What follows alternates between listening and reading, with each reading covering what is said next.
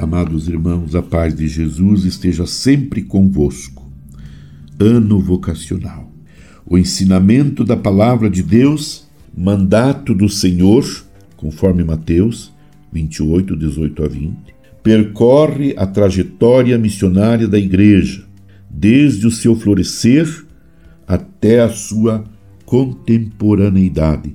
Como integrante dessa ação evangelizadora, a catequese procura despertar o entusiasmo pessoal de cada batizado e reavivar a consciência de ser chamado a desempenhar a sua missão na comunidade, por meio da transmissão orgânica e permanente do ensinamento dos apóstolos e evangelistas.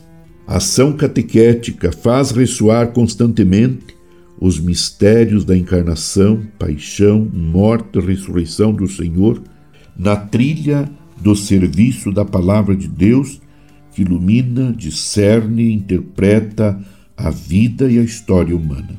A catequese propicia a cada pessoa o encontro vivo com o Senhor, que transforma a vida e, por essa razão, é imprescindível na descoberta da vocação e carismas. A educação da fé percorre vários processos da iniciação ao amadurecimento da fé. Neste momento da história em que o mundo parece estar à deriva em meio a conflitos, guerras, extermínio de grupos de pessoas, várias experiências e práticas de justiça e solidariedade emergem, desenvolvidas especialmente pelas pastorais sociais da Igreja Católica.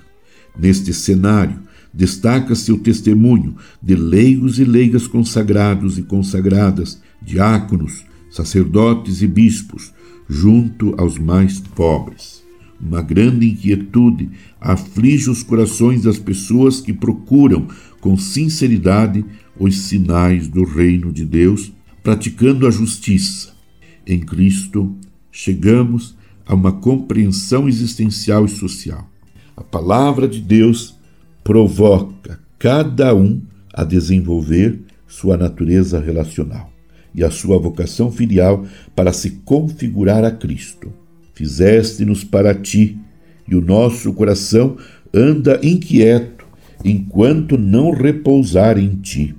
Quando se deixa atingir pela graça, o ser humano é chamado a responder com a obediência da fé e aderir com o pleno assentimento do intelecto e da vontade, acolhendo livremente o Evangelho da graça de Deus.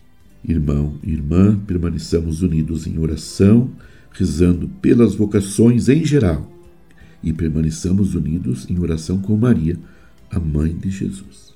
Abençoe-vos Deus Todo-Poderoso, Pai e Filho e Espírito Santo. Amém. Você ouviu Palavra de Fé com Dom Celso Antônio Marchiori.